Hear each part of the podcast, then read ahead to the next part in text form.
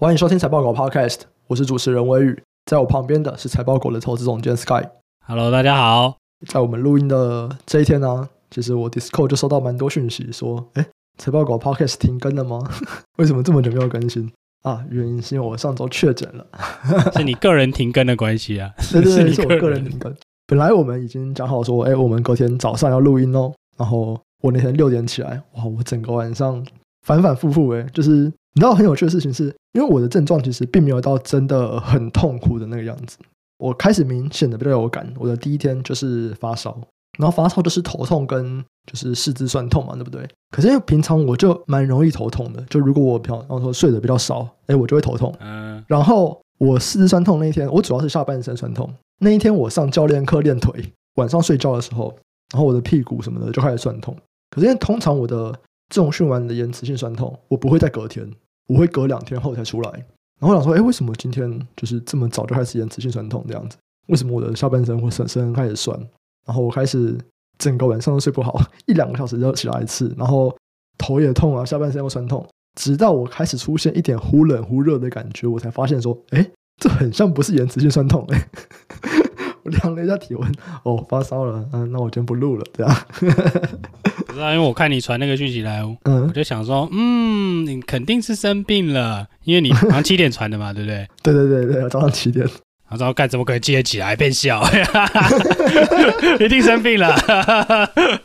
对，我我直觉就是这样想的，怎么可能？对不对啊？果然哎，我很准的，厉害吧？对，因为我上周都确诊，然后哎，我觉得我的整个情况还算很好，因为我真的就是。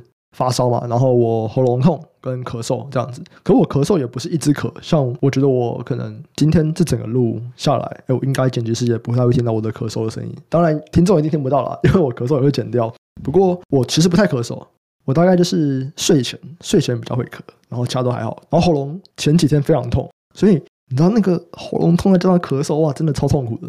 还好我不太咳，所以就平安度过。有一天我咳得最严重，那个时候。然后那个时候我还咳到流血这样子，有可能压力太大吧，咳到流血。这边我来讲一个我觉得很有趣的事情，就是我本来前几天有跟股癌谢孟公约吃饭，就还有约一个饭局，然后找我这样子。因为那个时候差不多就是在我有症状开始第六天、第七天，然后我是比较晚才验的，因为我一开始我有先一点点喉咙沙哑，我觉得那时候应该就肿了。可直到我发烧以后，我才去快筛，然后才发现哦，我确诊。所以那个我其实是有机会去。可是因为我还在烧，我发烧烧了五天这样。可是那个时候我就先跟谢孟恭说：“哎，我确诊了，然后这个饭局我可能没有办法去。”哎，我觉得股癌真的很屌，就他是真的，就是他的形象就是那种哦不管啦，对不对？就是什么不管，他也在那边说他都不戴口罩了嘛。他是真的不管，就是我说我确诊，然后我还在发烧这样，他就说：“哦，你明天如果烧退了，你就还是来啊；如果你还在烧，你就继续休息。”我就想说，那其他人没关系吗？他说：“哦，没关系吧，你半烧也可以来。”老实说啦，如果你全烧，你要来我也 OK。我就觉得哇，这个人真的是没在 care 人，真的不管的，好屌。不知道该怎么评论。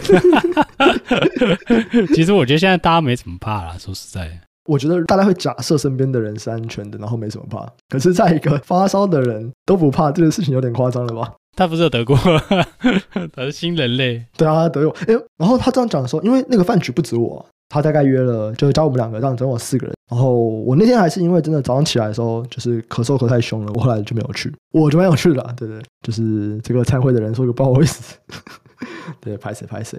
好啦，那我们要讲到今天的主题。那今天这集啊，一样是我们的金周刊特辑。然后我觉得这一期我们要讲的内容，就跟我刚刚提的东西算是有点相关呐。我们要讲的是第一千三百四十三期，我们要讲维他命市场，或者是整个营养保健食品市场，有吧？刚刚我们在讲那么多健康的东西，有没有就可以带到这个保健食品来？那哦，这期这个保健食品它分量很足哦，它总共有四篇报道。最前面讲了整个保健食品的一个总览吧，然后接下来的三篇则是去讲不同的公司这样子。那整个保健食品啊，这个算是我还算有涉猎的一个东西啦。我不是在投资上面涉猎，而是哎，我也吃蛮多保健食品。他们这边讲的保健食品是泛保健食品哦，其实保健食品并没有一个很明确的规定说，哎，什么是保健食品，什么不是。所以其实它是共识决定的。那以这篇来说啊，他去引用了一个食品工业发展研究所，就是食品所，它的这个产业链的研究资料，它估算二零二一年台湾的保健食品规模有一千六百零八亿元，就是整个台湾人哇，去年一整年吃掉了一千六百亿元的保健食品。那另外一个机构是中华谷物食品工业技术研究所，它则是估计九百五十一亿。一个说九百五十一亿，一个说一千六百零八亿，是有点差距啦。不过我们可以知道说，不管怎么样，它都是一个非常大的一个市场嘛，对不对？一年千亿这样子的一个规模。那在这个规模里面，大家到底吃了什么东西？哎，其实我觉得第一名其实蛮让我意外的。你知道第一名是什么吗？你是说销售第一名吗？对，就保健食品有很多种类别嘛，对不对？有维他命啊、酵素啊，然后胶原蛋白啊、红曲、灵芝、鱼油，这全部都是。你知道第一名最好的是什么吗？鸡精克起来啊？不是。第一名是鸡精，第一名是乳酸菌啊！养乐多喝起来啊！我不知道养乐多算不算呢？因为它这个保健食品，它有包含说膳食补充剂，就是我们在讲的那种胶囊啊、定片，它也有传统的食品形态，例如说像茶或者是饮品、牛奶、豆浆、奶粉、食用油这些东西也会算在它的保健食品。所以养乐多。有可能会算在乳酸菌这边，所以大家是养乐多喝到饱。优酪乳啊，优酪乳有可能，对，优酪乳应该算是蛮大的，因为你不知道它是怎么界定的啦。说实在，对对对对对。然后再来的话，根据食品所的这个统计啦，在乳酸菌这边。我们去年大概是总共消费了六十六亿台币哦，这个金额其实蛮高的嘛，六十六亿。然后再来啊，是综合维他命、酵素、张汁这三个类别，大概也都有二十五亿。我是不亚于综合维他命跟酵素啦，因为我有针对今天这一期，我有去查了一些资料。然后我发现说，哎，在国外其实也差不多是这个样子，就是综合维他命在国外他们也是占比最大的营养保健食品，那他们大概占到了可能三成多。就如果我们以全球来看的话，全球综合维他命的市场占保健食品大概三成多，然后再来也会是酵素。那酵素在全球来看就没有占到那么多，大概二十几趴吧。然后还有一些矿物，因为像我们讲说矿物质有哪一些啊？哦，你说那个锌啊、钙啊、锌啊，对对对对对，这几个东西它就是在国外是两成多左右。镁啊，对镁。那在台湾我不知道，以这个报道来讲，我不知道它是分类在哪边了，因为它没有矿物这个东西，它可能算在综合维他命里面吧。所以其实我们大概就是吃了这么多东西哦，乳酸菌、综合维他命、酵素、姜汁、草本复方产品，然后葡萄糖胺、胶原蛋白、红曲、灵芝跟鱼油。哎，我没有想到胶原蛋白，光胶原蛋白这个东西，我们也吃了二十亿耶！你有在吃胶原蛋白吗？这个我说实在，哎，有啊，偶尔会有人给我啊。哎，上次是你给我的，对不对？你给我一罐，对不对？是胶原蛋白吗？忘记了。我不太确定有没有给你胶原蛋白，我自己有吃胶原蛋白啦，对，而且。我还有一罐，现在正在海上。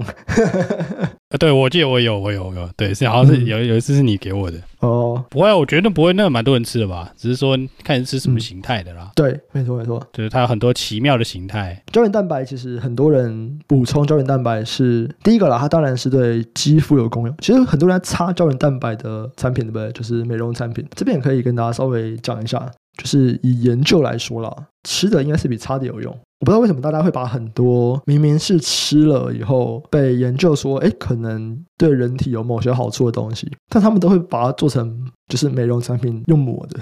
用涂的，另外一个就是那个、这几年很红的一个产品叫 NMN，呃，算是抗衰老机制的一个东西，它的一个前驱物这样子。NMN 它很红，在国外非常非常红，然后这两年在台湾也开始很红。然后我那天在成品，我就看到有广告，就是有那种护肤产品，然后他有说他有加 NMN，我就想说很奇怪，啊、为什么现在这种这不是拿来吃的吗？这为什么？对啊，这不是什么某个东西在身体里面转化成为某一种，对它吃进去才会转化嘛？对啊，你抹在脸上有办法转化吗？对对对，啊，很很屌。你用涂的其实它不太会真的进到里面嘛，它就是在你的皮肤，然后吸收，你顶多就是比较深层吸收。可是它都是在皮肤啊，就是它不会去产生那个 NAD plus 啦。所以我不知道为什么一开始有美容产品开始让它用涂的。对，反正这整个保健食品大概就是分了这么多类别，然后它是非常大的一个市场。那如果我们去看销售额前三十名的品牌，国内的品牌大概占了五十五趴。所以国外就是四十五趴，所以其实有些人就是买国内，有些人就是买国外品牌。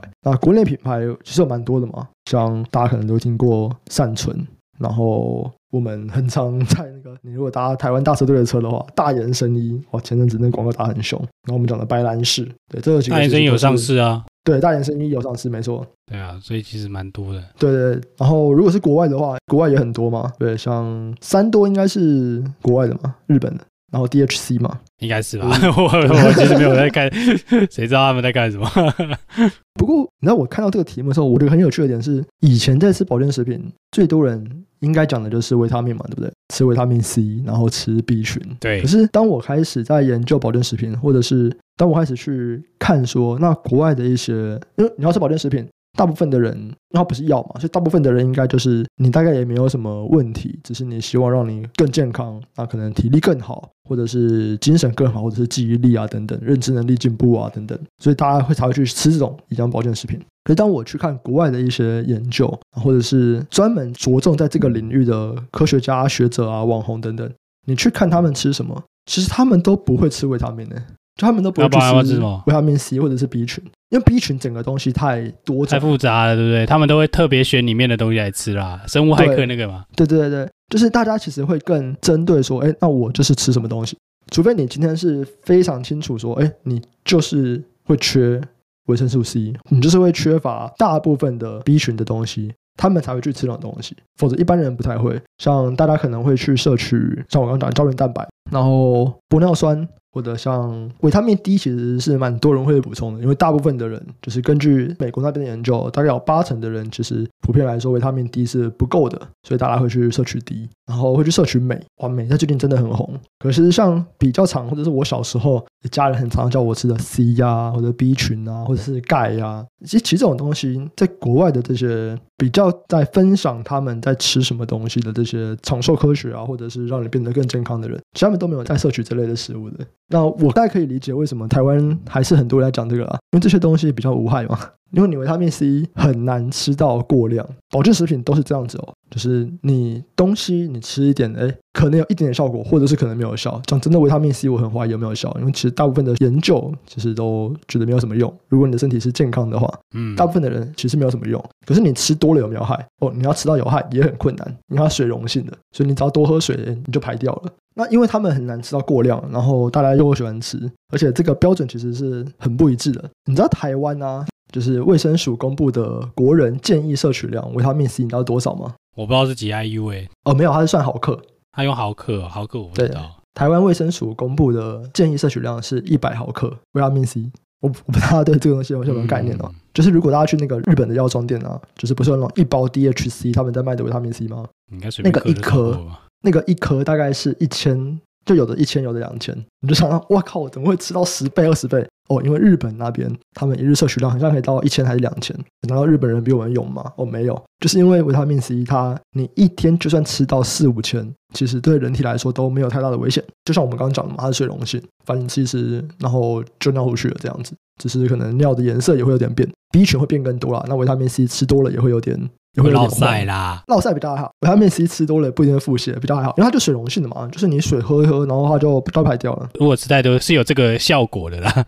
我觉得啦，有很多的维他命之所以他们会这么多人吃，主要原因还是因为吃了不伤身，所以大家就开始狂吃。你吃多了，它的那个最高的那个 range 极限很多啦。反正你吃很多，因为也不会有太大的危害，那大家就开始叫你狂吃，这样也不一定有用。讲真的，维他命 C 吃了真的对身体来说啦，一个健康的人，只要你平常三餐有好好吃，你不要都吃麦当劳什么的，你也不太会去缺少这方面的主要营养素。可是反而在其他的地方，像我们刚刚讲的维生素 D 啊，或者是镁啊这种矿物质，哎，身体是可能缺少的。那这种东西比较才会去加强的，要去补这种东西。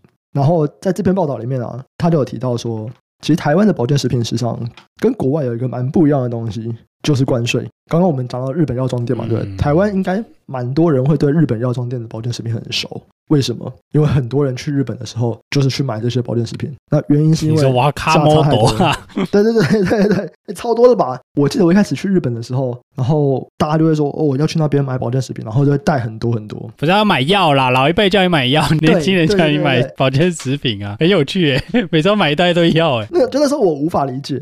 然后到后来啊，开始台湾有非常多的日式药妆店以后，然后就买得到了嘛。我原本以为只是因为台湾买不到，日本才买得到。所以我们要去日本，就是带回来这样子。可是到后来，台湾开始出现的越来越多以后，哎，还是一大堆人飞去日本买，我就开始不懂了。哦，为什么？然后后来我看了一下，我还发现说，哦。原来是因为价差很多，就是在台湾跟国外大概这个价差会一点五到三倍。哇靠，可以理解，可以理解为什么大家要去美国搜刮保健食品或者是药这样子。美国不用吧？美国用寄的啊。你寄的话，你要申报，现在都要申报了。那是现在啦，我说之前呢。主要一个原因会是关税，哎，这个我也是是第一次知道。我知道保健食品关税还算高，哎，可是这个高多高？哎，我看了这篇报道，我还知道，哎，我们会讲说像香烟啊、汽车啊或者酒，哎，我们知道这些东西的关税不低嘛，对不对？香烟的关税是二十七趴，然后汽车，哎，我们不是都知道吗？就是台湾的这个政府对汽车课了很多很高的关税嘛，说要扶植国内产业，嗯，这个扶植的怎么样？我们先不说。不过汽车的关税呢？十七点五趴，所以我们大家有个概念哦，香烟二十七趴，汽车十七点五趴。那保健食品呢？台湾的进口关税是三十趴，什么道理？无法理解，不知道，我不知道为什么保健食品的关税居然要比汽车、比衣服、比香烟都还要高。然后主要的原因呢，也很单纯，因为我们要维护国内的产业发展。好吧，这个都是这样子的啦，就是你课了高关税，你说你要来维护国内的产业发展，就跟刚刚那个汽车一样。这个就参考参考啦，哦。啊，可是讲真的啊，你去扣这么高的关税以后，那大家怎么做？哎，大家就是透过别条路买嘛。所以虾皮一大堆堆代购。我像我的保健食品，其实我都是用代运运回来的，就是我没有买台湾的，我都是用代运的方法发运回来。主要也是因为保健食品这个市场非常非常的混乱，像大家可能在电视上面有看到很多保健食品的广告啊或者什么的，其实很多很多的厂商都是被罚过非常多次。可这些罚原因很多，可能是因为他们有宣称疗效，保健食品就不是药，你不能宣称疗效。然后还有一个东西，这个东西我不知道会不会罚，就是保健食品它里面的成分其实都没有经过非常严格的检定，所以里面可能根本就没有到他讲的那个量。比方说我们刚刚讲的那个 NMN 呢，在国外就有一些 YouTuber 他们会去拿各个厂牌的 NMN 拿去做第三方的检测。然后一般来说，他们可能都会去号称说：“哎，我这一颗里面可能有五百毫克，或者是有一千毫克。”结果验出来，哎，可能只有十毫克、五毫克。你讲说你在卖的这个东西里面根本就没有这个成分，这件事情在保健食品里面是非常非常常发生的。所以，如果我们去买保健食品，其实我自己最重要的看的就是要看说你有没有第三方的检测，然后再告诉你说，第一个里面的成分到底有没有真的有你说的，再来就是你有没有一些重金属。因为在制程的过程中是非常容易不小心加到一点重金属，那这样子其实反而越吃是越不好啊，对身体来说越不好，因为重金属是无法代谢的东西，就只能一直累积在身体里面。所以我自己不买台湾的主要的原因，就是因为刚刚讲的这个，因为台湾根本就不会有人拿去做第三方检测，就没有必要嘛。因为市场那么小啊，我去检测了又贵，这样，所以我自己是比较偏向买国外的。那可能方法比较麻烦，所以还是有很多人买国内。哎，可是在这边他们就有提到说，其实非常非常多的人真的就是去透过像那种代孕啊，或者是代购的方法。然后这三年因为疫情的原因，大家不能出国嘛，对。然后日本也不让大家进去嘛。他说过去三年呢、啊，台湾的保健食品线上加线下通路，每一年都有两位数以上成长率。这个也是赚到一个疫情财耶。哎，没有哎，我觉得一部分疫情吧，一部分是真的很多人在线上订啊，因为真的便宜很多哎。哦，他说线上加线下。哦，对啊，那个跟疫情有关系啦。就台湾通路，对对，台湾通路的关，就是没有办法出国买了，所以他们就是只能够买台湾自己通路买得到的东西。哎，那真的很少哎，就不想买那些就是真的这种奇奇怪怪的牌子的，都有广告啦，对，但你就不想买，你会觉得是老人买的。哎，为什么会这样子？其实我可以理解，那个品牌就很像比较。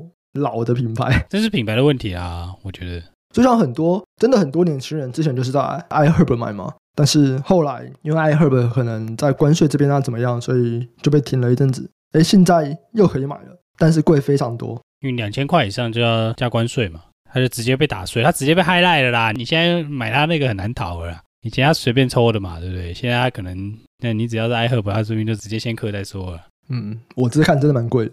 我那时候查了一下了，比较前沿的做法还是直接在亚马逊买，然后让代运运回来，因为这比较有可能不会被抽到吗？哎，我不知道，还是有其他的啦。反正美国上市的那种公司的开的这种类似 iHerb 的网站，还是有人在卖啊，也是可以啊，就是几率没有 iHerb 那么高啦。iHerb 现在是是是直接是最容易被抓的，真的。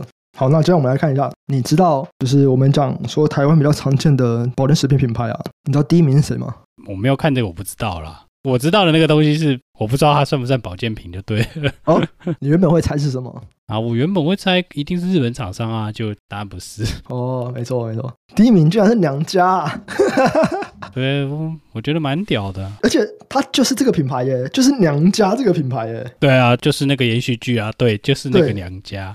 哎，真屌哎！你就想娘家这个品牌，它赢过三多，赢过善存，赢过 DHC，然后刚我们讲的 Akamoto，然后大延生一。白兰氏、传景、信辉、台塑生技、统一，哎，他赢过这么多大品牌，娘家竟然是第一名，哇，这真的很扯哎！他就是那个、啊、最强电视购物，你知道吗？对，而且第二名是得力，这个我也没听过，为什么？他是在中南部用广播电台卖的，所以我这样子，我突然就噔，我就可以理解了。哦，我刚刚我不是有说，其实现在如果是透过网络资讯去选购保健食品，其实不太会去买传统的维他命吗？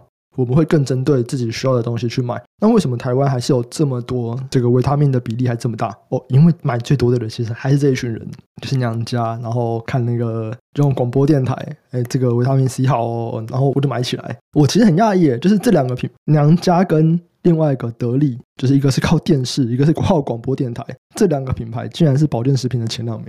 因为我不知道范畴是什么啦，因为说在娘家起来应该是靠那个低基金啊。对，打响第一炮啊！没错，低基金那个我知道卖很好啊，他是委托那个，就反正他就是全部都是外包就对了啦，包含了物流仓库啊、运送啊什么你想得到的东西，所有都是外包的，只有那个品牌是明示是娘家。对，他反正我问的是物他的物流厂商就对了，他那时候就跟我讲，真的哦、对，他就跟我说，嗯，娘家真的是很棒，娘家真的很厉害，就是跟我们这个物流的合作越来越多了。对，我就想说，哇靠，我从来没有买过，我说实在的，真的是从来没有买过。他就说他的基金什么狂卖啊，对啊，因为我也不会买基金啦，很少啦，很少买啦。我知道娘家这牌子是因为这关系啦。然后你去看那个啊，后来后来才有留意嘛。你有看他的那个什么？你只要明视的那种电视啊，嗯，哎，他都会疯狂，他就一定会有，哎，就是一定会打一个东西，就是插一个广告这样子，就说娘家什么什么红曲什么什么什么娘家什么就是他等于就是说，你看他的那种节目啊，他就是随时会跟你讲说，嗯，我觉得你需要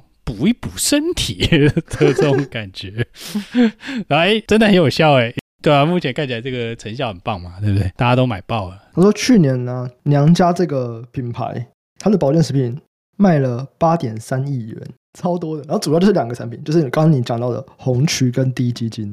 然后这个红曲，它也是找另外一家公司做的。红曲找的是找晨辉这间公司，这间公司目前是新贵哦，可是它的营收超过九成，就是来自于娘家的红曲跟益生菌。然后滴鸡精，它是找元劲庄。诶，元劲庄这个大家应该也不陌生，因为它也有一个很有名的产品，就是馆长的鸡肉。馆长的鸡肉跟鸡台湾就是元劲庄做的，对对对，台湾鸡霸就是元劲庄做的。哎，他会翻出元劲庄，就是因为有人骂他卖鸡胸肉啊，他们一直讲啊，说元劲庄很大，元劲庄是什么前几名的品牌啊什么的，他才帮他卖啊之类的。馆长背书可以这么说。然后另外一个保健食品相关的公司，可能大家也都很熟的啦。就是葡萄王哇，葡萄王也是靠着葡众啊，应该也快十年了吧。葡萄王真的是靠着葡众，给他一个非常非常大的成长动能呢。在过去可以这样说啦，但葡萄王本质还是那个啊，他们其实就是要养那个菌，你知道吗？益生菌。对对啊，那个菌就是要那个草啦，那个要有一个培养的发酵的草啦，草体啊。对啊，所以台湾有做的这个东西的其实不多啦。嗯，培养那个菌的那个微生物吧，这种其实不容易扩就对了。因为它需求没有那么 volatile，然后它产能成长的速度是比较慢的。那台湾上市公司有这样的东西的也不多啦。对啊，你我不是说酱油那种哦，酱油那个就多了。对，一样是发酵槽，酱油那个就诶，你想得到一大堆。但你是做这种保健食品的，其实没有很多嘛。嗯，譬如说什么伸展啊，甚至有一些。哦，我讲一个不知道金隐啊，应该很少人知道，那个就是做这种发酵的这种微生物的培养槽的这个公司啦，对啊，所以其实没有很多啦。台湾有在上市柜里面有在做这一块的公司其实不多啦。而且葡众，因为就葡众是一间直销公司嘛，然后是葡萄王的子公司，我印象中葡萄王应该在当时算是很前面，就台湾的当时公司当时很少是用直销模式作为主要通路，对不对？然后葡萄王算是蛮前面的几个，对，就是有真的有你可以吃到直接有子公司在做这件事情的啦，不多啦。我现在没有想到其他间，其实有，但是就是可能大家不知道啦。我必须说实在的，我觉得那种保健品的通路其实有蛮多是来自于直销的啦。对对对，我们不能说蛮多啦，我就是说占大多数啊。至少大部分的直销都是在卖保健食品。因为他这个是说台湾的保健食品嘛，对，所以其实像是市场上不是有一家另外一家卖保健食品很有名的，像大江嘛，对对啊，大江的大客户就是直销啊，哎，他现在还是吗？最近没有发现，一开始是，对他一开始是，他一开始像八九成就是他用微商啊，他不讲直销，他讲微商，一样啊，微商就是中国的直销啊，不是啊，微商就是微信上面卖嘛，就是微商啊，就叫微商啦，后来美好的名字微商嘛。啊，你葡萄王先不要讲葡众那一段，他自己，譬如说上海葡萄王好了，主大客户的客户都是微商啊。嗯，他最近一个 TST 啊，TST 就是葡萄王的客户啊。嗯，其实 TST 就是那个林瑞阳那个啦，跟张庭办的那个什么庭秘密啊，我不知道你知不知道，知道那个很有名啊。之前被查的是富可敌国呢，他之前最最高峰，对啊，他之前最高峰的时候说家里都是钱啊，你去 Google 真的有，不知道哪篇报道写，我想哇靠，嗯，这个说法，这样我们去他家喽。现在直接 Google 的话，第一个就是出动四百官员办案，张庭林瑞阳吸金一千三百亿，我靠，太猛了吧？啊、不是一千三百万哦，是一千三百亿哦，对不对？一千三百亿耶。靠，太猛了吧！对对，听着就哇靠，这 respect，对不对？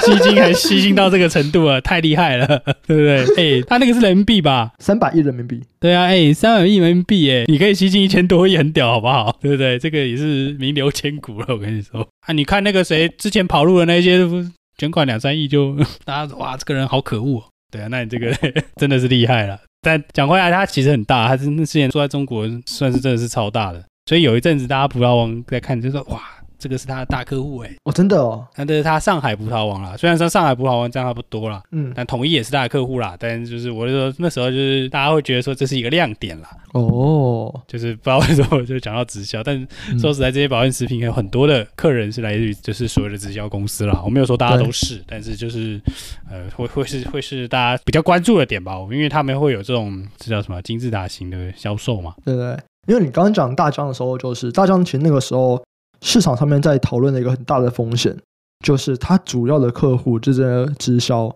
那个时候中国正好在打直销，对啊，他打他有一波打下去嘛，他整个就不那个大疆的获利就下来了嘛，然后后来又起来，然后后来又被打，就是一个波动啊。那个时候啦，当然这个波动不一定跟这个有绝对的关系，对啊，这只是推测而已，对啊，只是说对直销不好，他们肯定下游不好，上游自然的多少会受到影响啊。而且这个是过去的事，就对了。对对对，因为我印象中这个东西大概就是在可能刚好就是大疆在讲，然后中国正在打的时候，大概就是一六一七的时候吧。对，然后我印象中我最近在看的时候，发现说，哎，大疆很像已经它的整个客户结构已经跟之前不太一样啊。现在我就不是很清楚。我记得是有转一些美国啦，所以就是架构上有一些不一样了啦。嗯，对啊，但不管怎么样，就是回到这个点，就是哎，其实以前。大家保健食品就是在看这些人，没错没错，他这个就是真的就是营收会冲啊，他就是会往下卖，他们这些人就是很会卖啦。说实在的，可是你看哦，就是这是一个通路大对决，到底是直销口耳相传的这个力量比较强，还是我们直接看电视娘家的力量比较强啊？娘家赢了，在台湾是娘家赢了啦，在其他地方我就不知道了。这个人太猛了，今天真的是长知识啊，就是真的是没有想过。连续剧卖保健食品卖到台湾第一名，真的是厉害了。而且不管是红曲还是低基金，它这个真算是另辟蹊径。真的，而且不管是红曲还是低基金，都不是主流的营养保健食品。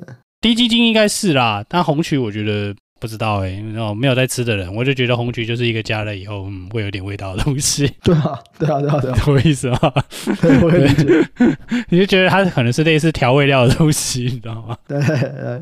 对，然后你把它当成一个保健食品，对，所以当然这个他计算的方式我是不知道了，对，所以这个反正当做是长知识大全吧。没错，好，那最后我们要不要来讲一下你自己有在吃什么保健食品呢？哎，很多啊，超多的。是什么？你刚刚讲那些我都有吃啊，锌啊、镁啊、白藜芦醇啊、钙啊。你吃白藜芦醇？对啊，只有重视都不用吃了。理论上是不用吃啊，我就买了就随便吃啊，哦、管它的，这又不会怎么样，对不对？会怎么样我就不能喝酒了。红酒里面有啊，葡萄酒里面也不少，我们都是这样麻醉自己。那个比重太低了啊！对啊，那都很少啦。我觉得锌跟镁还有那个吧，B 群啊，D 呀，哎，还有很多奇怪的，譬如说那个重训人会吃的，我基本上都有吃啦。哦，哎，我就这样开始吃肌酸了。BCAA 啊，哦，肌酸我也有，可是我觉得肌酸。就觉得好像，嗯，我也不知道有没有用，对，吃爽的。其实是最多研究证明又安全又有用的东西。对，但是我自己感觉 BCAA 是最有用的啦。真的假的？BCAA 反而是研究出来最没用的东西。对，但是他就是感觉哇。我觉得我好像很强，有这种神秘的感觉。安慰剂是最有用的。对对对，哇！我觉得我自己很棒。对，我觉得跑得好累哦，来来一点。因为他不是说很多人都是拿来恢复用的吗？尤其是 BCA，大部分的东西你乳清就有了，所以你喝乳清其实就可以了。我说实在的，就是你知道这种东西就是一个保健食品嘛。嗯，好了，吃了是心安的。对对对对，它是食品，我就在强调它是食品。你刚刚看那个啊，它那个排名有没有？嗯，它后面有好几个是亚洲特有的啦。我不知道你们知不知道，因为你刚好念那个嘛，譬如说张芝跟草本，对，哎，那个外国人不吃哈，不好意思，这个是亚洲人在吃的，还有像是那个张芝啊，对啊，张芝灵芝那个以前台湾炒过啊，我说不论是正规的还是非正规的，台湾都有炒过。张芝啊，股票也炒过啦，嗯，那个东西的疗效也炒过了，后来被他弄到说啊，这个东西到底有没有问题？说真的，那是一个问号啦。所以那一阵子上来有很多，大家有看到很多公司是做牛樟芝挂牌的呢，所以表示牛樟芝那东西其实是有很大利益在的啦。对啊，甚至是前一阵子不是有一个那个南投不知道什么什么什么社会事件吗？啊，我不知道你们记不记得，有一个什么生技公司哦，被人家枪击，哦、那个就是弄牛樟芝的、啊。嗯，对啊，所以牛樟芝那个是一波啦，然后另外一波是益生菌，因为有一阵子就是这两个东西其实是就是比较特别的，就对了。嗯，我们那时候 study 也是说益生菌就是要跟冷水嘛，对不对？太高温它就死掉了。对对，那益生菌其实就是这个东西，有一阵子创投这个题目很红啦，妈全世界都投益生菌。然后刚好那时候就攻逢其盛嘛，就是有人说要做益生菌，我就去看看喽。怎么讲？一个风潮吧。有时候说，哎，可能吃这个很好，然后就突然形成一种市场的这种氛围，然后就哎，好多人去吃。但事实上，就吃了有没有用？其实我也不知道啦。对，我觉得大部分人应该都是吃心安的吧，就跟我一样。哎，我觉得我吃了，没错没错，我觉得我比较强大一点哦。嗯，觉得我比较比昨天又更强大一点。上次是确诊，其实我有吃一些，就是因为我刚好去年有看到一个研究是在说确诊以后，他们是拿了四种，不是就是要吃维他命 D？没有，不是不是吃爆没有哎，我看的那个研究，他吃了像 Pfizer 就是七黄素，然后吃了 NAC。就都是一些这种比较难念的名字，这样子，对，然后他吃了四种的组合，然后，哎，我刚好那个时候有买有存，可是我后来没有吃，那那只是中，哎，我就就拿过来吃一下，看看是不是能够比较早点好。那个研究是说，你吃这个组合的话，你的恢复会比它的控制组来得快，就是哎更早就可以恢复，而且症状比较轻，就是不用住院。那控制组是有些人有住院这样子，对，那我就这是也是哎吃，然后吃心安的，也不知道到底有没有差，不过就是吃个心安，反正买都买了。对啊，一般人不会买七黄素啦，是吧？对对对，根本就不会念，好不好？那个名字有够长的，然后那个翻成中文也很奇怪，就不知道在干嘛。对，感觉像是什么油漆一样。对，反正这种东西就是，我真的觉得就是这样啊，就是因为它就是食品啊，它如果有疗效，就是处方兼用药了啦。对，没错，对，有很多啦。对啊，对，我说就是比较直接简单一点的说法啦。所以这就是食品，就是吃了不会死人，所以它就是让你只有食品，它不用归食药法管，那不是药啦。哎，就是因为吃开心的，就是你吃了以后，哎，也不会有什么很神奇的功能，那我就不用把它归在药那边。我记得那时候以前是沙迪嘛，他们就是想要把这东西卖到便利商店去，现在便利商店也有了，对不对？对，因为它是食品，对对。然后有很多很奇怪的东西，其实你觉得它不是保健食品，但它其实是，就是它有那个功效在，就对了。嗯，譬如说，我记得葡萄王卖最多应该是康贝特。哦，是哦，对，它应该卖最好应该是康贝特，如果我没有记错的话。然后或者是说。你去便利商店有没有喝过一种果冻？吸的那种，就是有点像是那种能量包的那种。有威德硬果冻，它不一定都是威德，但是那个算是。哦。对，它不是一般的饮料，所以其实它如果有包含这些的话，其实有很多其实根本就是食品。我说实在的啦，嗯，你的认知是食品，它其实是保健食品的范畴，就对，所以是中间是 overlap 的啦。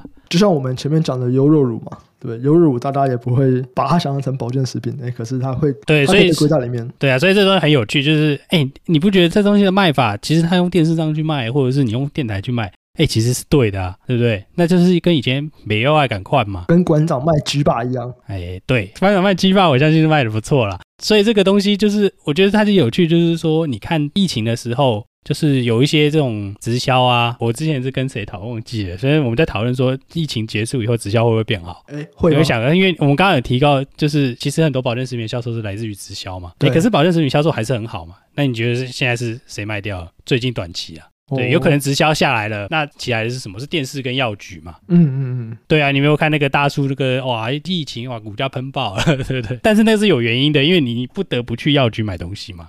嗯，你要去买口罩嘛，对不对？你要去买快筛嘛，然后你去了以后就觉得，嗯，我是不是要该来买一点保健食品来抵抗这个疫情呢？对不对？他带流量来嘛，然后销售东西给你嘛。哎，你其实这些保健食品在现在通通都是最高毛利的啦，尤其是自有品牌。这个药局如果有一个关注药局这个产业，其实你会知道说，哎，保健食品其实是它搭售的一个很重要的产品，是他们拉高毛利率的来源啊。嗯，这也是我们前面有提到的嘛。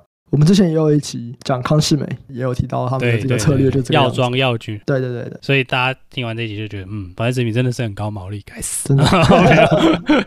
大家要不要吃呢？哦，吃心安的，好了，还是吃一下好了。买那个没有广告的。我觉得吃心安的没问题。那这边还是来跟大家提醒一下，就是大家还是可以先去尽可能的优先找说有第三方的认证。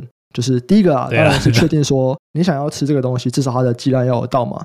那第二个也是比较安全的，就是说确定它没有含重金属，不然你真的就是它不是吃心安的，它反而吃了以后会让你身体有一些毒素的存在，哇，这样就得不偿失，好不好？好了，那我们这集就先到这边。那如果对这个金周刊有兴趣的，我们也会把我们的这个订阅链接放在我们的说明栏位，那有兴趣的人都可以去看。我们平常都会透过像这样的杂志啊，去了解各个产业的状况，或者是了解各个企业的访谈。我们这集就先到这边，下集再见，拜拜，拜拜。